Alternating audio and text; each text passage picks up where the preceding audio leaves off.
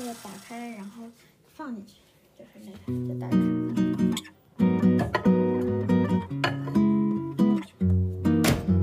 大家好，我是韩旭，感谢来听。在这档播客里，我会对谈各行业的老板、高管或者是操盘手，关注企业背后的增长故事。还请朋友们记得订阅啊，并且分享给我们身边的朋友吧。Standing here like a fool, but I still wanna sing 我们今天的主题是这个，呃，叫做跟财经赛道相关的事儿。我们请到了一个财经的主播，一个一个财经 MCN 机构的创始人，聊聊他们在这个赛道里边做哪些探索，然后他们的商业模式是什么，然后怎么赚钱的。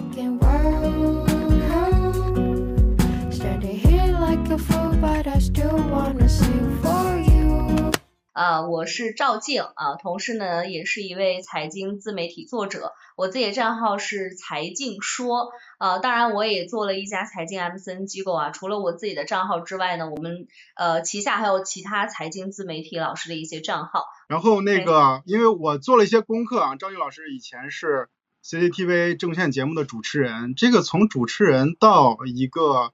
KOL 是这是一个怎么样的过渡呢？能给我们讲讲这个故事吗？我们想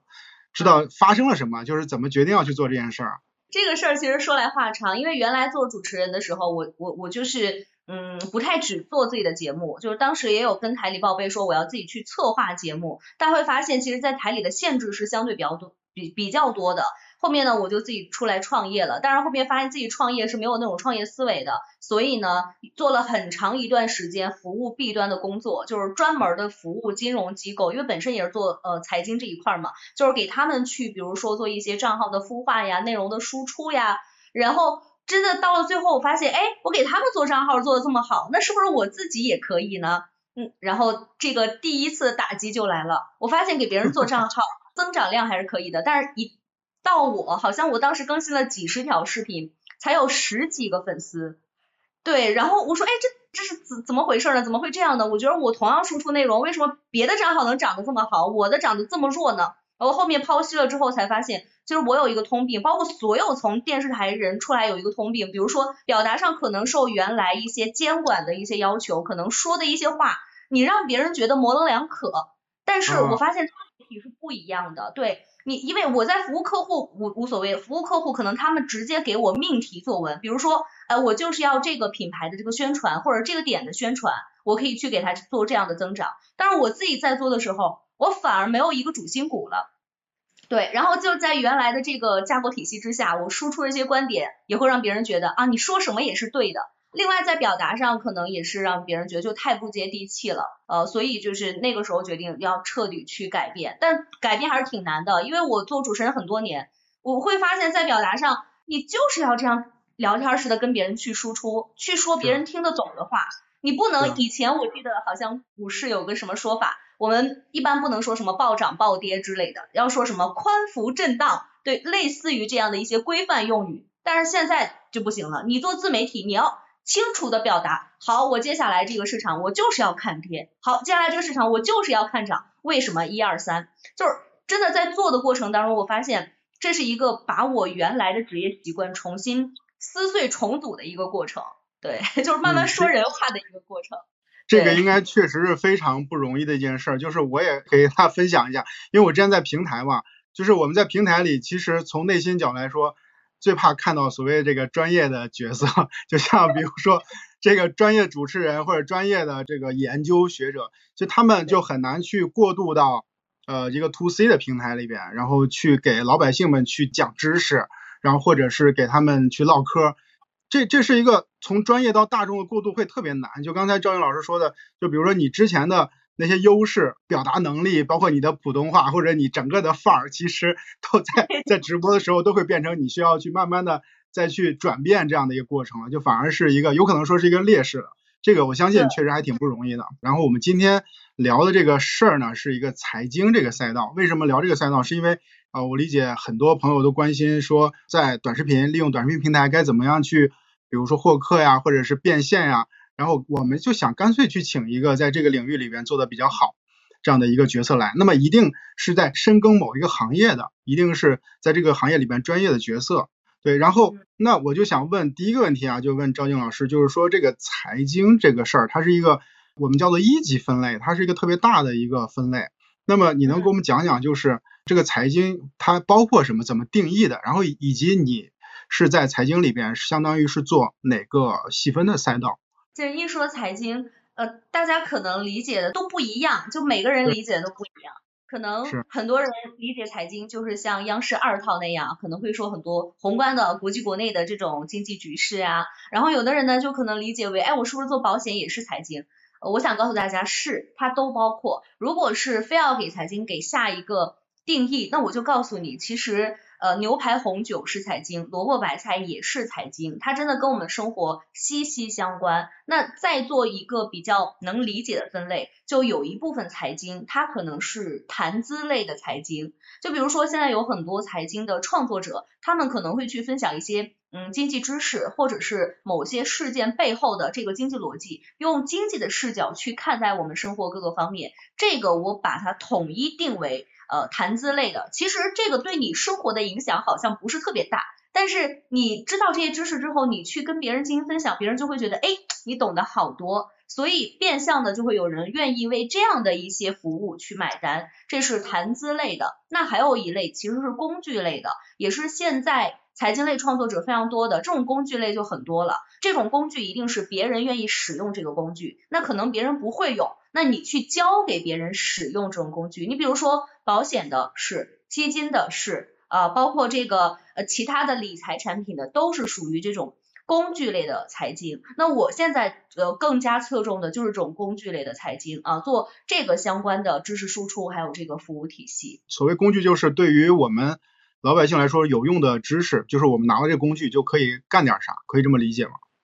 可以这么理解，我理解的工具类的财经，相当于是说，你比如说我我不管是我要使用一个什么样的产品，我可能要先看它的说明书。但是我看了这个说明书，我是为了用的。比如说我用一个空气炸锅，我看这个说明书，我都是为了使用它。啊，这是我认为工具类的财经。但你看像很很多宏观类的，比如说我们呃可能宏观到讨论什么俄乌局势呀，讨论之前的 硅谷银行这种问题，这个其实跟我们使生活使用相关不大，这就属于谈资类的。明白，就是其实我在之前在快手做这个内容，我就发现感受就是，如果你给老百姓去讲，比如说讲政策，然后或者是讲比较深的知识，就大家对于这事儿理解起来是有门槛的。那么我会发现有些那个大 V 他们做的方式就是从这个刚才赵静老师说那个谈资那角度去切入，就这个谈资叫我我把它理解为叫做菜篮子，就是大家民生相关的东西，比如说。去买菜的什么菜价呀、鸡蛋价钱呀，然后以及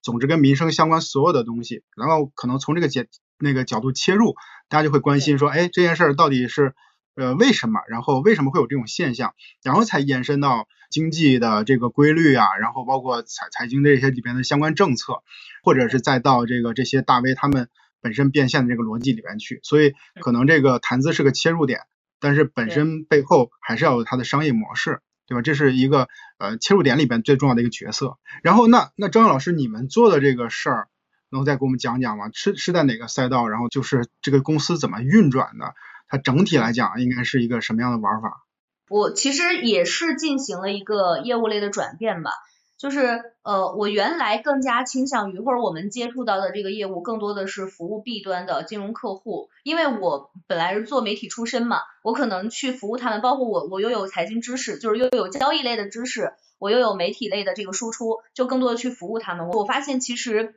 嗯，当然有一个好处，就是你建立深深度联系之后啊，他们相对预算比较高的时候啊，你的这个整体公司的收益还是比较好的。但是去服务他们有一个。嗯，我觉得可能是弊端的地方啊，就是比如说经济形势不好的时候，每一个部门都会卡这个输出的预算。那他一旦卡掉这个预算，可能我辛辛苦苦去建立起来的，或者是为他们去服务的这个团队，那我就没有用了。你比如说我原来这边我会招一些，比如说有创意类的编辑，可能会为给为了给他们去输出一些创意类的脚本。然后我还会有相关的后期剪辑，呃，还会有拍摄团队，会有导演团队，这其实都是比较重的运营。那我这个重的运营是建立在原来我服务 B 端的这个模式上去给他们搭配的。那你一旦是他们这个不稳定之后，那我的这个成本我就非常不可控，尤其是前几年疫情期间三年很难过，很很痛苦，而且还有一个问题是回款周期又长，对于他们来说，就是互联网的还稍微好一点，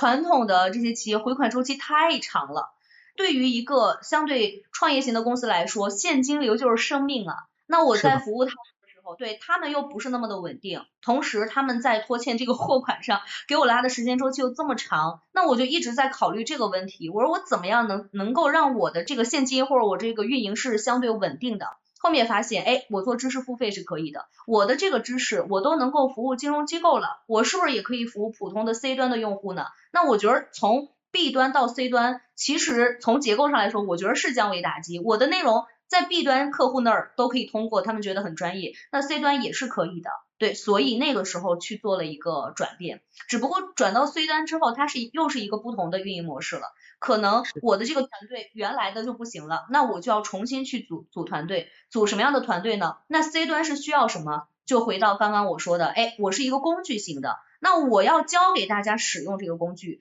我这个团队配备的人一定不是什么天马行空的，而是我真的会使用这个工具的，我对这个工具用的非常好的，比如说我做交易，一定是做交易做的非常好的，我对这个交易这个市场这种风格，我一定是非常了解的，所以我就会招纳很多这样的老师，重新去组了团队，来适应现在 C 端的一个输出。对，这这个时候我就得打断一下了，就是刚刚赵军老师说他们经历了一个就从 to B 到 to C 的转变，就是 to B 是对 to B 提供什么服务呢？是你要呃帮他们做账号，你要给他们做代运营，对吗？就帮他们做短视频平台的账号，对可以这么对对对，明白？然后呢，就是因为刚才你说的那些原因，那么既然你有这方面的相关的这个能力，那么就干脆转 to C，我们自己做，就是不不是整个为为 to B 来服务了。其实这里边确实有很大的一个叫做技能的不一样的点，因为 to B 主要是什么呢？主要是要看服务客户嘛，然后客户的需求你要你要满足，但是呢嗯，最终的执行或者是说有的时候执行可能需要客户来执行，有的时候你的执行的结果是跟客户的配合度或者他们那个业务现状有关系。但如果你完全转向 to C 的话，就相当于自己就是 完全要自己为这事儿负责，就整个这个公司的业务转型确实还挺不容易的，这是完成是另外一个模式。对，然后那么转型过来以后，呃，to B 的模式呃理解了，to C 是一个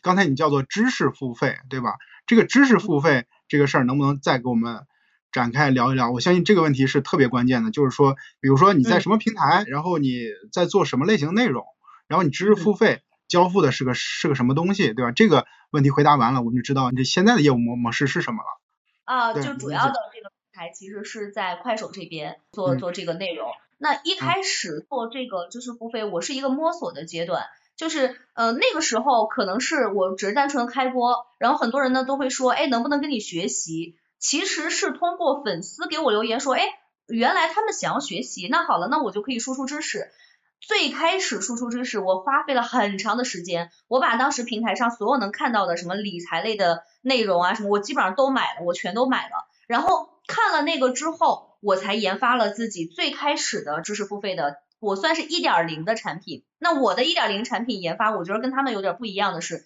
很多人一点零的产品更多的是在做一些概念的分享，比如他们会告诉你什么保险是什么，呃，这个证券是什么。呃，然后保险怎么投，证券怎么投，包括国债是什么，包括会告诉你从风险的这个排比上，比如说货币基金可能是最安全的，后面可能是国债，然后后面股票型基金是高风险的，他们会给你说这些概念型的东西，就是但是在我看来，这种概念型的东西它是可以百度搜索的，所以这个部分在我的短视频体系当中，我就把它做成免费的，我是觉得这是所有人都应该去知道的，你去做这个是没有意义的。那我要做什么呢？我一开始给我自己的定位就是实战，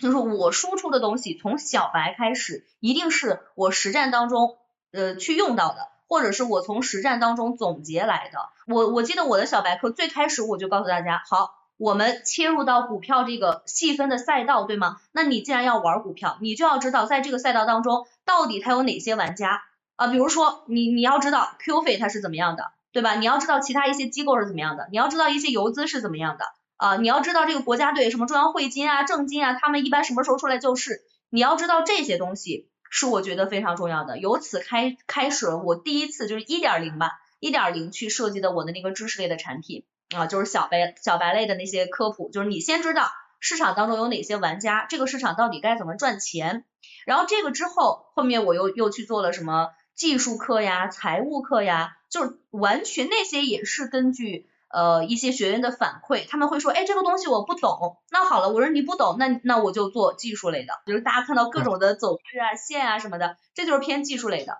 对吧？那还有一些人说，我不会去找公司，我不了解公司，那好了，我就做财务类的，就这个统归算是一点零的，我我可以录制好课程，去让他们学习，反复去看，反复去看的。对，这是这是一点零，一点零之后才开启了后面。一直延续到现在，我觉得叫做二点零，就是算是实战的。这个实战算是什么呢？我觉得算是一个门票，就是因为我单纯的给你输出这些知识，你可能是懂了，但是你不会用。你比如说我我做的这个呃交易风格，或者是现在这个市场它是偏机构类的啊，偏稳妥的类的，或者还是游资类的，就是拉升特别快的。那我在这个市场当中，我学到这是这些知识，呃，比如说量价关系啊等等的，我到底怎么应用进去？你可能还是不会。那我就开了这样的一个实战，这个实战其实就是每天盘中，哎，这个呃有什么消息怎么解读？哎，然后这个地方可能有个风险啊，这个地方可能有个机会，其实就是让大家通过观看我实战实盘的一些判断，了解这个思路。还有这些方法的应用啊，然后就延续到现在。所以现在其实有有有很多的朋友呃会沉淀下来，是因为他了解了我的交易风格，呃，然后他会觉得，哎，这个东西是真的有用的，他愿意跟着你持续的去看。啊，我理解这个这个课，刚才张颖老师分两个阶段，一点零、一点零和二点零来讲，我觉得这一点零和二点零有一个共通点，有几个共通点吧。第一个就首先它都是课，所以就是你是知识付费。第二点就是都是讲，就是给小白，这里小白没有任何别的意思，就是给小白去讲，呃，这个投资的这些知识。一点零我感觉是更基础一点，二点零可能就更有用一点，对吧？我觉得是是这么个事儿。我正好呢也想问赵英老师，比如说这个其实也不是针对你哦，我觉得所有卖课的人我都会就是有个担心，或者是所有的教育领域啊、知识付费领域都是这样的，我花钱买了你的课。然后你给我讲这个东西，我还挺希望说，我学了你的东西，我就去能赚到钱嘛。我不管你是卖两百九十九还是两千九百九十九，我能把钱赚回来，反正这是代表我自己的观点，我觉得这就够了。其实我就就一定会持续的跟着你混嘛，就大概这么逻辑。那么你怎么能保证，或者是说你这里边的机制是啥？我买了你的课，你后续会给我什么样交付？你得让我满意啊，否则我相信你也不可能一直这么做下去。就这事儿是不是后边还有一个环节？或者几个环节还没讲到。呃，对，其实为了能够达到我想要的交付的结果，我们中间不断的在迭代更新我们后台服务。就是 一开始我觉得我输出这些东西就够了，但是后面发现我输出的这些东西很多人是跟不上的。就比如刚刚韩老师说，哎，我好，我我买了你这个知识付费的产品，我不管是一千还是两千，我买了，对吧？可能你降低预期，你觉得哎，我把这一千两千赚回来就可以了。但是从你买到你赚回来这个过程，我的知识输出是一方面，你自己的理解是一方面。韩老师可能不知道，我们在做第一期、第二期的时候，我当时看到我们后台上课的数据，您知道吗？就是有很多人他都跟了两期了，课程。完成率不到百分之十，问题就在这儿，就是我我想尽办法去做这个输出，但是你如果不去学习，再有用的东西也没有用。后面我们就在运营上加强，我们会说每一次，比如说我们做直播或者做这课程的时候，我们后台都会去监测，就是你同时这个观看的人数啊，或者你这个人你这个课程完成度到底是多少。然后我们是有一个私域群的，就是我们从公寓的这个平台。呃，买了这个课程之后，我们会加私域的联系方式，有一个专门的学习群。每一次我们要上课的时候，就会把上课的链接发到这个学习群，然后谁来看了，谁没来看，我们后台都是能有统计的。后面我们不厌其烦的，只要是在上课之前艾特到每一个人，盯到每一个人。啊，只要是有来不上课的，我们就能看到了。就是反正就是这样的一个运营机制之下，我发现它这个上上座率还是很高的，就基基本上都能来听课。就是你必须得通过运营来维护，你不能说我我只是输出课程就行了，真的有点像上学那个时间，就是 老师讲课是一方面，老师还得拿着教鞭打你，就是催着你学习。我现在就有这种感觉，嗯，对，这个呃，从我的视角来说，就是这些学员啊，买你课人，他愿意学的话，应该还是得有些动力的。可能我们能提供的是一些提醒，或者是一些社群的服务，因为我也会做我们知识星球的社群。我理解，就是社群最重要的就是呃，更容易能触达到大家，然后能跟大家能能交流起来。然后你能说白了能抓得住大家，但是问题是说，那个大家也得觉得这个事儿有动力。比如说我的知识星球，大家觉得动力是说能获得就是比如独家的案例信息啊，然后能在里面交流啊，有资源的链接啊，办线下沙龙啊这些事儿。那么我在想，就是赵静老师的这个课配着这个社群，呃。就我觉得大家一定会有特别明确的收益。我觉得这事儿说，既然是聊投资，肯定是大家希望从你这儿学到一些投资的方法，就我自己回去能赚到钱。那这个可能是大家的一些诉求吧。这个是不是能从你社社群里边，除了上课以外，相当于是会传授大家这样的一些一些技能啊？大部分人进群或者学习都是来想抄作业的，就是说白了，我能直接给他们一个投资机会，他们能马上赚钱。就是很多人其实不是抱着学习的心态来的，这个就需要。不断的去进行教育，或者是让他们自己去碰壁。你比如说，我怎么给他们产生粘性呢？这段时间市场行情相对比较好，那我们抓到过很多二十厘米的大肉，它实实在在就在那儿。然后你你比如说，我都艾特大家这个时间提醒了，然后我们还会有有一个聊天群，相当于我们的社群是分两个，一个是实盘的时候我去进行提醒的，这个是不允许任何人说话的，又怕大家错过。还有一个同步，我们有一个聊天群，那我们。呃，收盘之后就可以在聊天群互动嘛，我也能及时的知道大家的这个想法。聊天群互动的时候，有很多学员说啊，你为什么能吃到这个大肉？你为什么能抓到这个十厘米、二十厘米？然后这个时候你就要教育他，那你为什么不看消息啊？你为什么不来学习？这是实盘的，我们还有复盘，就是每日我们会有一个复盘，那个复盘很重要。复盘我们是另外一个老师，因为复盘相当于。嗯，是总结这一天交易相关的信息，我们再从交易相关的信息提取出我们第二天可以关注的投资方向。很多人是不看的，那你好了，你为什么赚不到呀？就是因为你没有看。我们在复盘当中会提取出很多有用的信息，实际证明就是每一次就看了复盘的人，而且自己有一点投资技能的人，他们都能从中去挖掘到很多其他的机会。那这些机会就只有这些人赚到了。那你不去学习的人，你不就又赚不到了吗？所以这就是实战的意义。就我给我自己的定位，就必须是有用，你不要输出那些没有用的科普性的东西，浪费时间。这种东西交给百度就好了，交给那些想赚这种钱的人就好了。我不要，因为从我自己的角度来说，我本身也也自己在做交易。然后我就是希望我自己的时间和我能够输出的东西，它是能统一的，我不用再单独花费时间，我也要去搜资料啊，你这个东西名词怎么解释？我不用这样做，那我就可以就是形成一个我我自己效率的提高。我想问一下，就是说，呃，你看啊，咱们这个模式我大概懂了，就是我们在短视频平台上，就是你主要做快手，做短视频，做直播，然后在私域，然后做做承接，然后那个复购肯定也是私域里边来的。好，咱们这事儿呢，叫做一点点儿来来来说吧，就是在短视频这件事儿上，呃，你和其他人会有什么样的差异呢？因为从我的这个也算偏专业的视角来说，我觉得财经的这些主持人或者是主播，他们的内容都差不多，因为你得照顾到大众的接受程度。那你有什么不一样的地方吗？或者有些什么技巧吗？说实在的，我到现在我也没觉得我有什么不一样的，而且我现在其实粉丝增长相对比较慢了，呃，我我觉得是为什么呢？因为我现在输出的内容非常的呃聚焦，就是聚焦在股市，聚焦在交易，啊，聚焦在操作，聚焦在方法，就是聚焦在干货。所以其实一开始有一个很好的增长是为什么？是我也在输出一些比较宏观的或者热点的知识，只要市场出什么热点的时候，我也去生产。但是后面为什么不生产这些呢？是因为我发现生产了这些之后，全都是过来看热闹的。他没有真正有多少个是做交易的人，那其实这样的粉丝，我觉得要了也没有用，因为我又不是要接广告的那种人，对吧？那我就是想希望希望真的吸引一些你你自己本身就是做交易的，那这样你有什么问题，对吧？我们还可以互相的交流，然后也会有更深的联动。那所以从那之后我就开始定向的，就是我就是生产垂类的，那可能我吸引的范围面没有那么广，但是我吸引的一定是更加聚焦的这些人群，所以我给我自己定位就是这样，我可以粉丝量不增长。但是，但凡是增长的，一定得是有用的粉丝。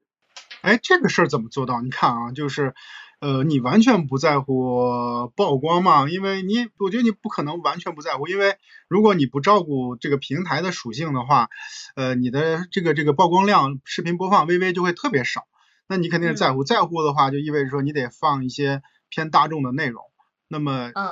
接下来这个问题呢，就是说你如何去平衡这个粉丝的比较泛的粉丝的需求，然后以及所谓的精准度，因为你要关注到后续的转化，这个怎么平衡呢？嗯，现在是这样，因为本身在股市交易这块，它自己本身就是一个自带话题属性的一个很大的盘子，呃，而且其实开户的人是越来越多，这两年股市也是越来越火的。那其实我就要管控一下我自己的预期，并且也照顾到平台的属性，就是我可能还是不太会去生产特别泛的内容，生产泛的内容，比如说我可能会进入到什么一亿的流量池，但是生产这个股市类的内容，我可能会进入到一百万的流量池，OK，对于我来说够了。一百万的流量池，如果是进入到这个池子当中，剩下的就是要考虑到大家的点赞啦、评论了、转发了、收藏了这些真正能触发算法的这些东西了。那剩下的就就在于我自己，比如说短视频的结构，我这个短视频的结构经常会是什么呢？我会直接把我自己的操作、我自己的交易，它的结果放在首页，那放在最开始。就是说白了，我们短视频不是有什么一开始的什么黄金三秒、黄金五秒吗？很多生产泛财经的，可能这黄金五秒的一句话就可能说啊什么大事件，就就类似于这样的啊，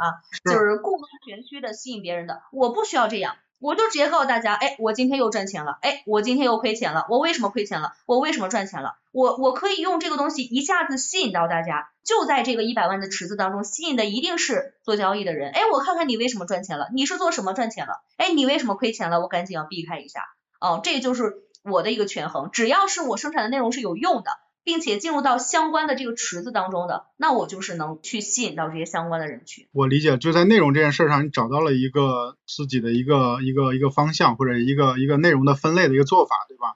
嗯，我大概是理解了，就是你就没有刻意的去追求，但我觉得你说你自己赚了多少，赔了多少，本身也是挺吸引人、吸引用户，但它是你的独特的风格，对吧？然后我相信这问题你肯定见过，就是或者你肯定被问到过，就是说。你教别人投资，那大家会说你自己就投资就完了呗？你干嘛还做这事儿？这种问题你一般你是怎么想？哇，这个就是每次我尤其是要那个 开新的训练营啊变现的时候，大家会说你要是自己做交易这么赚钱，你自己交易就行了，你来卖什么课程呀？那你是真的不懂这个。但是我要去输出，你要知道现在在直播平台上有什么，很多游资他们都会开直播。呃，当然，有的人开直播，他可能就是纯为了玩儿；有的人开直播也是为了积累自己的粉丝。这个是为什么呢？我就告诉你，它其实是一个稳定性的问题。我们自己做这个投资，比如说我们是用现有的这个资金，我们自己的资金去做这个投资，那这个投资它其实拉的时间线相对是比较长的，就是我们看的是，比如说长期稳定的。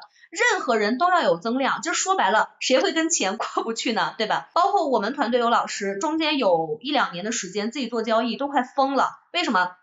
一天上午俩小时，下午俩小时，晚上可能盯一盯期货，盯一盯美股，然后盯一盯那个欧股，就完事儿了。就是你始终要知道，人真的不只是为了赚钱。如果你真的一天你就这几个小时赚完钱，你没有别的事儿了，你会很难受。这就是人的一个社会属性的问题。所以你看他在我们这儿，他非常开心，他自己不耽误交易，哎，同时我们一起做课程，对吧？然后我还可以给他去分一些比例，他自己会很舒服。你永远没有办法脱离说啊，我自己单独去做这个很难。明白了，我理解是你本身也会做，就这两件事儿都不耽误。其实你看，我现在给企业做这个咨询顾问的事儿，那大家也不会说你这个能给企业出主意，你自己干个企业去，你自己去，比如干一个快销，干一个教育机构，我这这是两回事儿嘛，就是大家这个分工是不一样的。对，但是招金老师这个事儿呢，确实。呃，他跟我这还不不太一样，他不只是分工的事儿，他这问题是他是自己做投资和做这个啊财经的 MCN 机构不耽误这事儿。然后从你的模式来说，是通过内容来获客，然后来去转化到自己的这个私域里边。他可能遇到问题是说，你会能持续的一直获客吗？是不是会有有一天，或者是有这种担心说，呃，没有这个能力了，或者说你这个获客能力在下降？你是怎么看这事儿？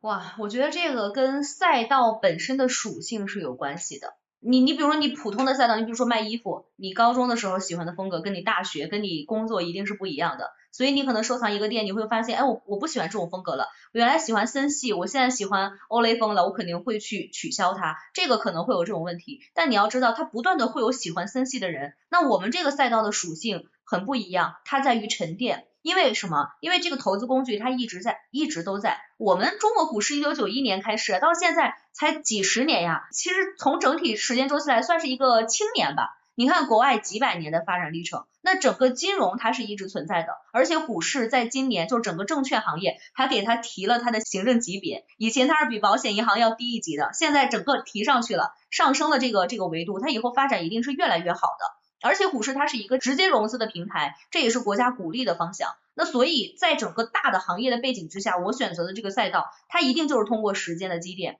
我真的不怕说啊有其他的人介入进来，你只要是真的有实力的，就是投资者真的跟着你是能学到东西的，他们会愿意选择你，继续相信你。我我觉得有很多老师他是这样的，他真的通过他常年的沉淀，当然可能走了一批人，就那那种人可能是觉得。一个确实这个老师可能实力不行，还有一个是不太喜欢这个老师的风格，但是他同样也会沉淀一些人，这些人到了最后真的会跟呃老师可能会成为朋友，他们可以去抱团做很多的事儿。我认识这个行业当中有一些人就是这样的，一开始我作为学员，哎加入到你，我认可你。后面呢，跟了你一年、两年、三年之后，哎，然后也奔现了，对吧？线下也见面了，然后发现，哎，还有很多其他的共同爱好，那他们可以去打包做做更多的东西。有有的人是一起去做其他的投资，一级市场的投资，这种这种我觉得是一个很好的建立圈层的这个机会，而且也也是我选择方这个方向的原因。对，哎，这个还真是，就是说这个事情的受众一般是多多大岁数了？他这个年龄的这个跨度是多大的？这是第一个问题啊。第二个问题是说。呃，这样的这种投资的这些用户，他们一般会同时会跟几个老师去学呢？跨度非常的大，嗯，就只要是有这种理财需求的都有，但是相对集中的可能就是比如说二十二十岁到五十岁之间，就是我们整体的中坚力量，社会中坚力量。对，啊，居然二十多岁都有啊，我还以为怎么也得四十岁往上了呢。不是的，哇，现在大学生炒股，天呐，很有理财头脑的，现在。尤其是年轻人只想赚钱不想搞恋谈恋爱 这种。呃，对，第二个问题还没回答，你先回答一下第二个问题。一般会跟几个？会同时跟几个老师去学？嗯。嗯，不太确定。我了解到的是，有的人会呃，但凡他们能够接触到的都都去学，学完之后他们做筛选，然后筛选自己最认可的那个老师。嗯，明白，明白。你看啊，咱们再回到刚才这个问题，可能聊的时间长，大家有点忘了在聊啥。我们聊的是说，赵静老师这件事情呢，是在做短视频、做直播嘛，获客了以后呢，在私域做沉淀、做服务、做复购，对吧？在卖课，它其实是卖服务嘛，是这么个事儿。我们解决问题的、解决用户的需求是叫他们去投资，最终的结果呢是大家赚了钱。赵静老师也赚了钱，这是一个最理想的状态。然后而且持续的去复购，持续买它，一根就跟一年、两年、五年。好，刚才这个问题是说，像赵静老师，他能不能持续的获客？比如说薅韭菜，就大家说薅韭菜薅完一薅完没有了，会不会出现这种情况？好，我觉得哈，这事儿还真跟其他的行业不一样。比如说，你说我啊，比如像我这种角色，比如可能有的人是比较相信我或者喜欢我，我来卖我的知识星球，然后我来卖我的服务，大家来买，确实说卖掉一定程度，我相信一定就是会往下走啊，因为你能相信你的人或者是什么的人就这么多。但是呢，赵静老师不一样，一个是说炒股大盘多，其次的话说他们这个周期很长，就是。我我理解以为是四十岁，但是他整个二十多岁，就算是从三十岁干到五十岁，这个规模有二十年啊，这钱有二十年的可以赚呀，我觉得这事儿可行。对，然后好，回到我刚才问题主线，刚才我们讲的你这个内容就是到底是该怎么做，然后这个，那么你在做私域这件事儿上，我们其实都懂私域嘛，这词儿现在都火了，哎，那你做的这事儿跟别人有啥不一样？嗯，呃，这一点我们也是摸索了很长时间吧，就是呃，我比较注重我的学员的体验，还有就是他们问题的回答。就是大公司你会发现它是集团化作业，他们每一个岗位都是有固定的流程和话术的。那所以你其实你再去找大公司的时候，你会发现他们后台的这个服务体系会让你觉得，哎，好像很专业，但是真正有解决问题吗？好像并没有解决问题，会有这样一个问题。那我在最开始，我真的这这两年我在积累我的学员的时候，我就会发现，我我比较要求注重每一个人的这个问题，所以基本上他们每个人都会有助理的这个微信嘛，就有什么问题都会问。当然。嗯，也也可能会有遗漏的情况，但是基本上我们真的能够做到每个人的问题都能及时的给大家去回复，给大家解决。就算私域有时候看不到，然后群里艾特也可能会去解决。而且我也比较注重这个，一开始你看我们人并不多，我真的不需要像很多大纠一样，我要有这种专业的话术、专业的流程啊，我真的不需要去这样。但也是因为我们每个人都能够去跟这个这个用户有一个对接，所以他们的沉淀还是会相对比较好的。大的机构人家人多，呃，投入的精力多又流流水化作业，按道理人家才能回复很多个群里的问题嘛，就是才能服务好每一个人。为什么他们做不好，你能做得好呢？这个按道理来说，他们应该做的更细致才对呀，是不是？我这个已经上升到情感的角度了，就是交朋友的情感的角度。我有一些学员，你看像那个我助理啊，就真的跟他们处成朋友了。就我们输出的这个观点，我觉得真的就是像一个呃有温度的。一个大家的学习群的感觉，而不是单纯的一个商品的交换啊，我去给你冷冰冰的回答，然后看起来好像很客气啊，去这样给你解答，而但是实际上呃没有什么真正走走心的这种交流，因为不仅是我，包括我的助理，包括我们其他老师，真的苦口婆心的劝大家啊，我们要这个保守一点交易啊，我们要怎么怎么样，真的是这种劝大家，大家是能感受得到的，你是真心为大家好，他是能感受得到的，这个跟你。呃，流程化，你有多少人去运作这些事儿，它是完全不一样的。我总觉得肯定还有其他的点吧，就是让你其实，在私域这件事儿能比别人，或者是有些自己特色的。也没有，其实就是用心对待。因为一开始做这个私域，比如说我们建这个学习群的时候，包括我现在还在做，就比如说每次收盘之后，呃，我可能是这个三点多，有时候不太确定，三点多四点多，我收盘之后，我直接在群里就跟大家交流，就放开交流，几乎能做到一对一的交流。就你有什么问题？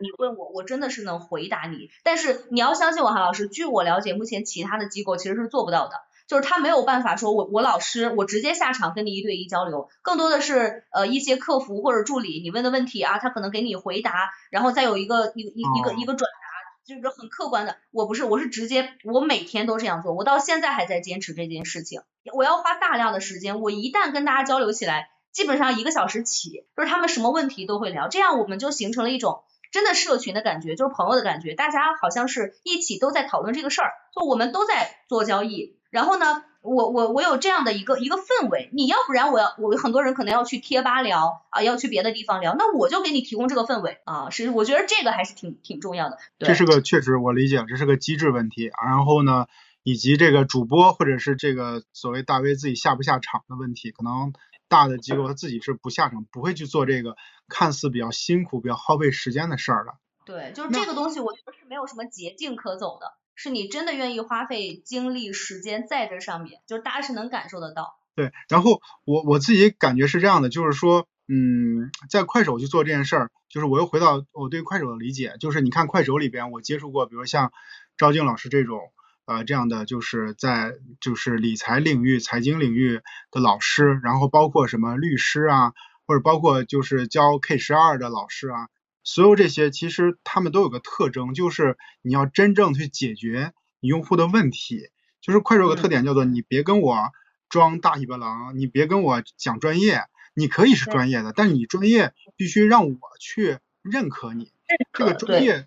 对这专业度还要有一个亲近感。所以它其实极其的不好拿捏，拿捏真正你做到了是一个很很好的状态，就是本身大家觉得你专业，但是又觉得没有距离。所以为什么明星在快手不受待见呢？就是因为明星他这种人设一定就是我要给你有距离，咱俩一定是是是我一定要俯视你的，因为我这是流量明星就是这种状态。但是说赵静老师，不管你。再怎么专业，你在我这儿，咱们是平视，我买你服务，你跟我群里教我怎么投资，可能这个是很重要的一种一一个一个模式，对吧？对对对，是，反而是很多呃原来从电视台出来专业的老师，他们抛不开这些包袱的，到现在你会发现他们做自媒体是不温不火的。我这边也有。就但是原来在电视台时间太久了，做那个节目，他们就抛不开自己那个包袱，就会一直把自己人设立得很高，拔得很高。但是你会发现这样的效果其实并不好。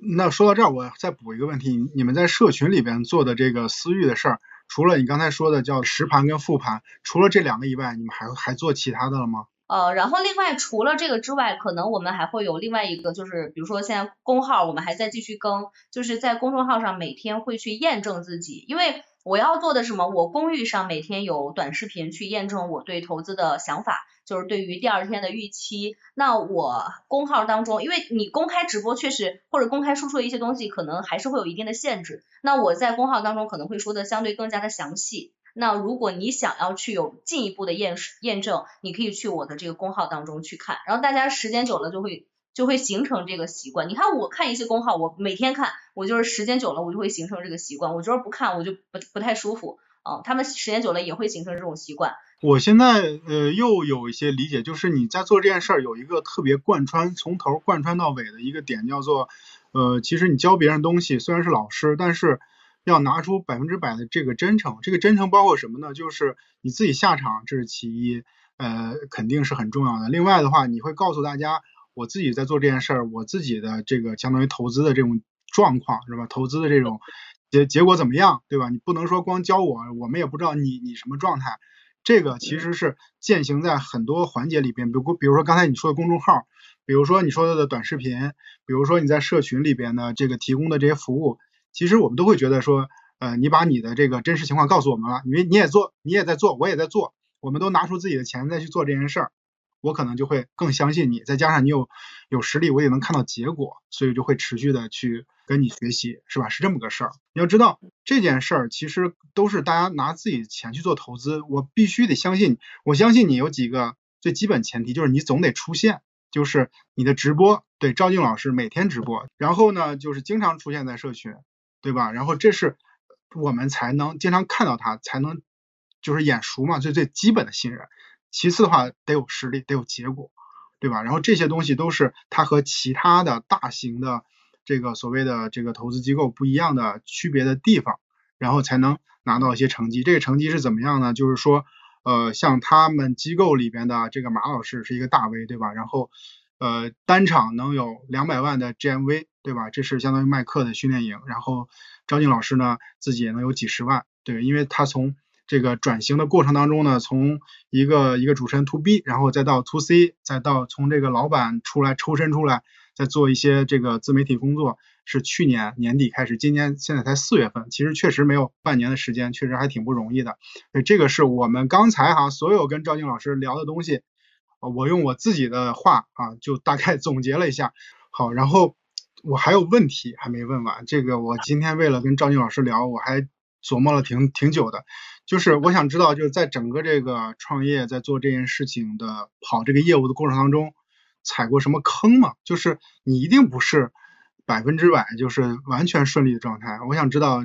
你经历过哪些没有那么顺利的东西，可能对我们来说也是个经验。我们这个行业，我说一下这个行业独有的坑，就是如果你是也是在做 MCN，不管是你是财经类的或者其他什么美食类的、美妆类的，只要你是在做这一块儿，那你势必你要签约一些达人，但是对于达人的这些管理，就是可能你会面临的最大的坑。呃，这个我我去年就碰到这样一个情况，就是手下有一个达人，我们认识也很久了。那我在费心给他做了这个账号，我又花钱投流，对吧？我又配人员去给他做做内容，投流之后，哎，我会发现它的效果不是特别好。那后面我们复盘就会呃给它重新梳理了这个运营的这个机制，就是要求它要按照我们的运营步调来。但是你看你去梳理完这个之后，它就就没有完全按照这个走。就是后面我们再三强调说要按照这个走，你会发现他还是不按照这个走。那我们要采取相关的这个措施，就比如说我们要停更他的账号呀，或者是要要要整改的这个情况。但你知道所有的账号基本上都是要个人实名，对吧？所以即使他入了我们这个工会或者签约了我们公司，但其实在这个账号的属性上，可能他自己是有更改的权利的。这个就是所有的你做呃自媒体 MCN 机构你可能去面临的这个坑。那去年我们就。对吧？就是相相当于损失了这个账号嘛，就会发现其实达人有时候很难很难进行管理，一旦管理不好，那你之前投入的所有的金钱、所有的精力都是打了水漂的。对，是不是有点像就是相当于李子柒跟微念的关系，像这个浪味仙跟那个谁游旭的关系，其实对都都是相当于打跟机构的这个这个问题啊。对，其实你看，像那个我我们现在都都很多身边就是我们同赛道的其他的这个机构，我们也会聊，就是大家可能很知名的一些比较大的那种财经主播，也是自己觉得做大了，觉得只全是自己的能力造成的，然后呢后面就脱离机构，但是其实他们没有明白一个点，真的没有机构给他们去呃运营包装，然后包括执行，包括去孵化，其实光光凭他们自己是是不太行的，但是很多人是认识不到这个，一旦他做成功了，有点成就，很多人都会觉得啊，都是我自己的能力。所以这个我觉得是目前我踩过坑，但是也是很难解决的一个问题。那那做做账号这个阶段呢，就是或者是你在做，就是在自己在做这件事儿阶段，会遇到什么样的这种这种坑？再给我们分享分享。做账号其实就是一开始账号定位，比如说我在做账号的时候，我一开始肯定也是希望能够涨大量的粉丝，对吧？那我可能也会左右摇摆，今天可能去更新这个风风风格的内容，明天更新那个风格的内容，你你始终是找不到的，就直到你真的找到了你自己的这个闭环，比如说你要输出什么价值啊，最后怎么变现，你直到这个时候你才知道啊，我确定这种风格是对的，否则在这之前你真的很很难去有一个比较精准的输出吧，就这是我浪费了很多时间，对，浪费了特别多的时间去去做的一个事儿。我我觉得这个有一点什么，我想输出什么和最终我应该输出什么这是不一样的。很多做做账号的一开始都是这个问题，对，就很多人觉得好，我想做一个美食账号啊，我想做一个这个账号，然后好，我去找对标的账号，你会发现人家最后能闭环很成功，但你没有办法闭环，就是我觉得是是有这样的一个问题的。我特别认同，因为就是我跟赵静老师一样，我也做内容嘛，但是我做的不大，呃，很小，但是呢，也有这样的感触，就是刚才赵校长说，我们想输出的东西，就我自己想输出的，跟大家想听的，或者是我想要的结果，它完全不一样，然后我也不太能理解。比如说，我最近就找个朋友去请教，人家就是专门做视频号啊，做抖音很专业的这个团队，他就跟我讲，我今天还在社交平台跟大家分享，叫做第一点叫做共情和专业是一样重要的，就是他觉得呢，我讲的东西说白了说不好听的，就是谁也谁也听不懂，或者是听懂的人只有一小部分人，这种东西嗯他你拿不到比较泛的流量，你的账号怎么可能起来？你的你的这个账号等级也起不来，一直在冷启冷启动这阶段，是吧？所以比如说这直播间啊、短视频啊，这个量级它这么小。后来你说这道理，你说他难理解吗？特别容易理解。我们以前巴巴给人讲课呢，是吧？什么 共情，你你嗯只只讲专业东西，谁听得懂啊？对吧？结果现在我们自己做一样，人家就想说，你得知道你的用户他对什么东西感兴趣。其实人说白了，人的需求很多东西是内心的这种感受层面的东西，你不能只讲这个专业的东西。所以这点跟跟赵静老师说的特别一样，就是说我们给用户的东西的话，呃，要不断的去试。你之前觉得你这东西好东西，你和盘托出，大家不一定就就就就愿意接受啊，愿意能理解，他就不断的去摸索，这摸索过程还挺痛苦的，因为你不知道方向是在哪儿，或者是你不知道是应该沿什么路路线去摸索，这个确嗯。实不容易。对，而且在这个输出的过程当中，我我觉得很多的创作者，尤就尤尤其是认知层面相对比较高的创作者，其实他是有一个想法，想要带着大家去突破信息茧房的。啊，就是因为我们都知道嘛，你本身你你这个流量特别高的这个话题，那可能你生产这个话题，你确实是可以火。但是我们很多创作者，包括我有时候也是，我就我偏不去生产，我就觉得没有什么意义，这这个信息太垃圾了，为什么要去生产这个呢？对吧？然后我我一定要说出更有价值的东西，带着大家拓展眼界啊，走出这个信息茧房。但你会发现，我后面发现这是在较较真儿，这是在跟大家的选择较真儿，对，没有没有任何的意义的。就有时候我也会搜一搜，比如说，当然我还是在我这个领域，比如股票类的，大家想听什么啊？股票类的，大家可能会现最最近考虑什么人工智能，还能不能玩？好，那我就生产这个内容。这个也是我我做的有限的一个妥协，也是在于这儿。对，我觉得咱俩就像对过词儿一样，但是完全没对过。就是我刚才说第一点，共情和专业一样重要。其实第二点，我想说跟你说的完全一样。第二点叫做要尊重规律啊，要尊重嗯客观规律，它能帮助你提供效率。这个大家可以在我社交平台、微博、极客上去看，我这下午发的。现在短视频该怎么做，人家是有规律的，就是已经摸索出来了。刚才赵英老师说较真儿，对不对？就是我就这样，我就我偏不这么做，我干嘛要跟他老子以前就是平台的这些玩法，我都我就想做一个 我自己就是觉得对的东西，要自己趟，发现就是人家就说你你别别弄这些事儿，就是就是前三秒干嘛，后边干嘛，都已经说的很清楚了，都能拆的很清楚，你就按这个东西去做，就是我们得尊重现在已经摸索出来的这些平台的规律，这些平台规律让你能更高效。但是啊，我我有一点就是，比如说这规律出来了，这个赵静老师去把它给执行了，韩旭把它执行了，啊、因为这个人不一样，所以可能给用户的感感受也不至于说同质化，他也有自己的人设，因为说同样的话说出来，呃，可能感觉是不一样的。我我想追一下，就是摸索呀，你有什么主线吗？你怎么摸？你就是不能闭着眼睛乱摸吧，这个有点太低效了。不，我我比较注重初始用户给你的反馈，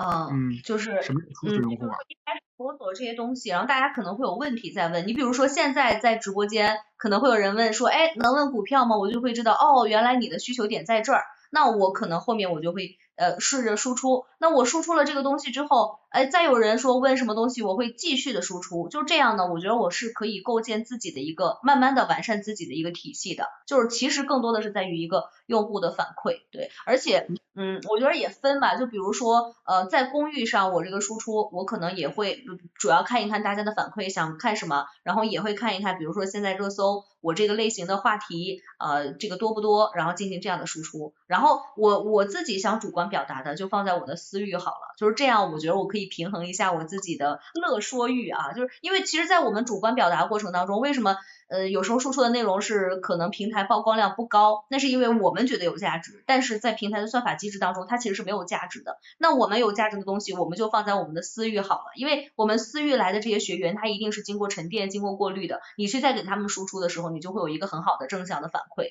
对，所以所以现在就是这样这样的一个平衡，嗯。对他就是在私域以后，他已经认可你了嘛，在公域的时候，你可能要更张开你的双臂去拥抱更多的人才行。对这个，呃，你刚才说叫关注初始用户，你会你会不会拆那些你同类账号的这些同同个赛道里面的头部账号，你去看他们做什么？你会做这样的事儿吗？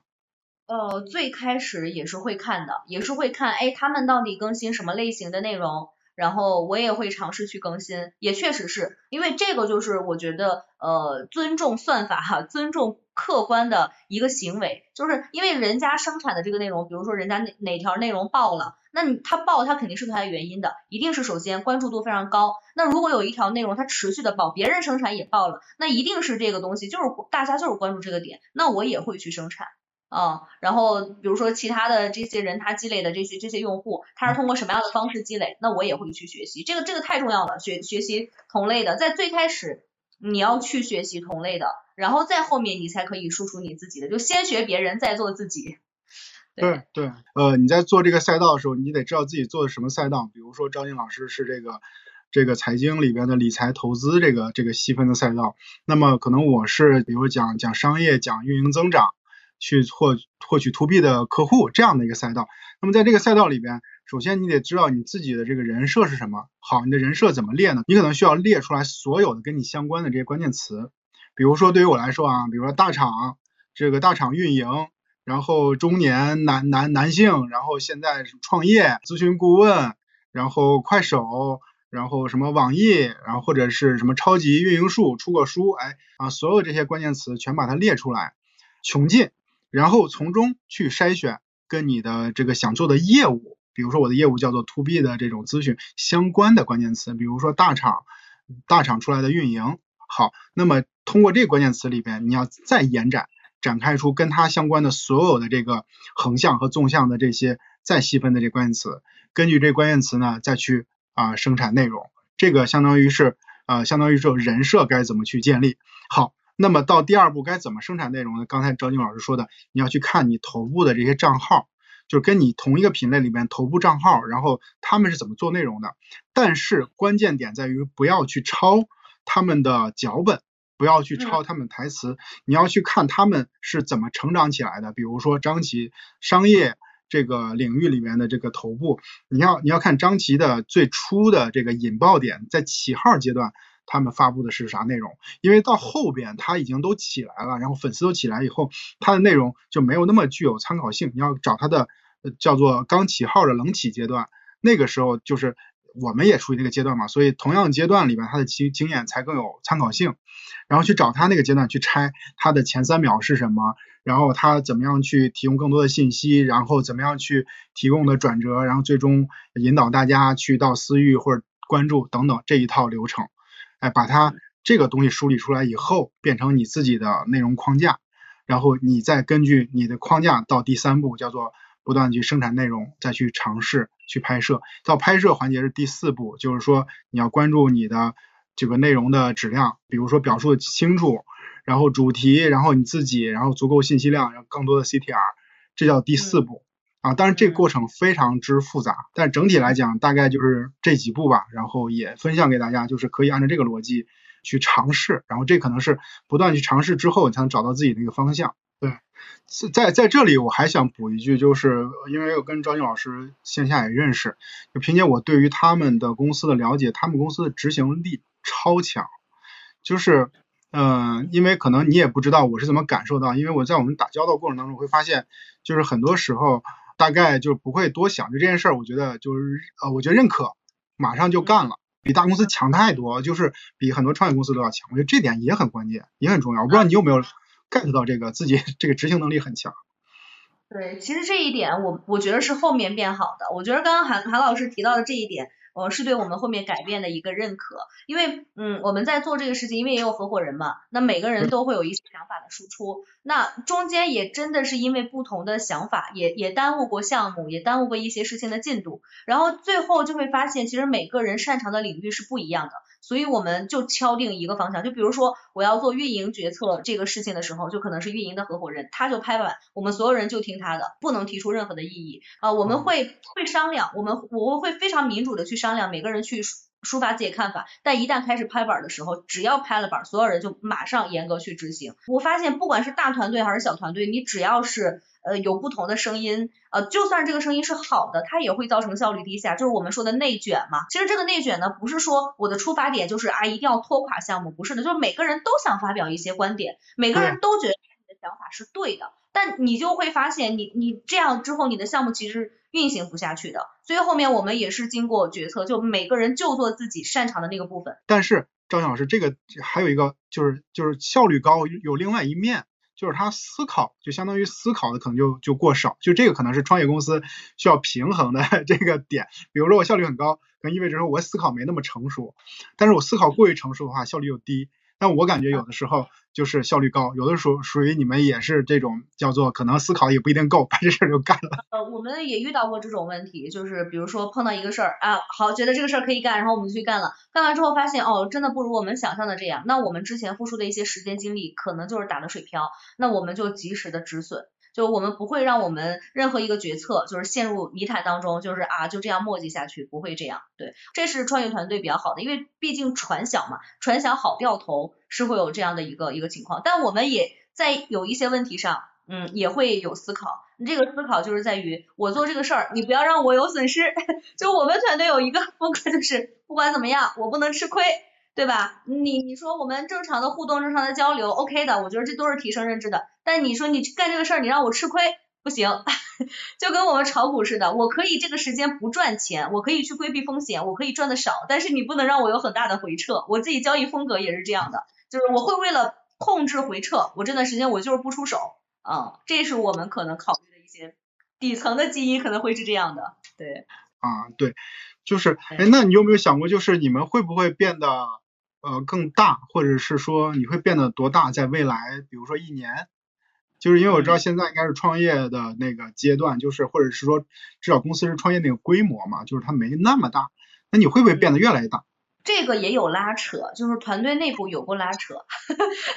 我觉得任何一个创业者在做这个事儿，尤其一开始特别艰难的时候，可能没有想。当你哎到达一个平稳阶段的时候，你一定会想啊，我以后做大了怎么样？一定会想往大了去做。但是这个拉扯就在于我，我可能是这样一个角色，我可能会想啊，我们以后要怎么做大？然后比如说在新进来投资人，我们股权怎么分配，怎么稀释，怎么乱七八糟的。然后这个时候就需要另外一个合伙人拉住你说停。啊，然后分析一下，你说像我们这个程度，如果要做大，做大到这个程度，我们需要付出什么样的一个条件，或者需需要付出一些什么样的这这这些东西，你考虑之后就会说，哦，那好，那我们的步伐就再还是要慢一点。其实是这个问题，我现在我特别有认知，我我反对任何创业公司盲目的去扩大，因为在一五年就是那个时候特别好，大众创业万众创新嘛，那个时候中关村哇就火了，一个 PPT 就能融资，就真的是那个时候特别的好，所有人都创业都只有一条路，资本化。啊，我迅速的 A 轮、B 轮、C 轮、I P I P O，然后哎上市，然后股权套现，就是太快了，我觉得真的是那些年。留下来的创业风格非常的不好，让每个人他不能坚守自己的这个行业去做深耕，每个人创业都想变现，都想迅速的壮大，迅速的变现，这是我们中国我觉得特有的一种体系，就是我去陪伴一个公司，它的成长周期我可能就给他三年，但是你看像在国外一些投资人，他去投资这个公司的时候，一开始就往十年看，好，我陪你十年。对吧？你看我们中国前前两年就是，我三年我不上市，好了算了，或者我最多给你五年不上市，就就算了，他就他又要退出了。我觉得这种风气特别的不好。现在我也慢慢认识到，就是多大算大呢？我不需要做的特别大，我只需要让我的业务相对稳定，并且我自己现有的这个业务的生态。它是健康的，那这个健康就要有很多因素去构筑了。比如说我现有的这些学员，他是非常认可我的，然后慢慢的他也有一个很大的积累，然后有一个很很长期的一个陪伴啊，这是一个方向。还有就是我现在的业务结构，包括我底下这个老师，我们合作是非常愉快的，大家就愿意在这个团队长期的去存活，等等等等，就各方面原因吧。我觉得相对于一个公司变大，让你这个呃公司的这个生态。一直持续稳定健康的运营，是我觉得做公司非常重要的点。嗯，明白，我理解。呃，我我理解，这是你的预期，你的预期跟你所做的这个业务模式是自洽的。因为我也是这样，就是我本身在做这件事的时候，我也不需要钱，就我不需要别人来给我投资，就是我大概我自己把模式跑通，我自己能赚，然后自己再投入就 OK 了。嗯，但是我想给你较个真儿啊，就是这个是不是也跟这个业务的？规模化的能力有关系，就是说你的业务是不是适合或者有能力去做规模化，跟这个也有关系。会不会它本身就限制了你说你不太能规模化，所以你的预期也也没有说我要快速的去扩张。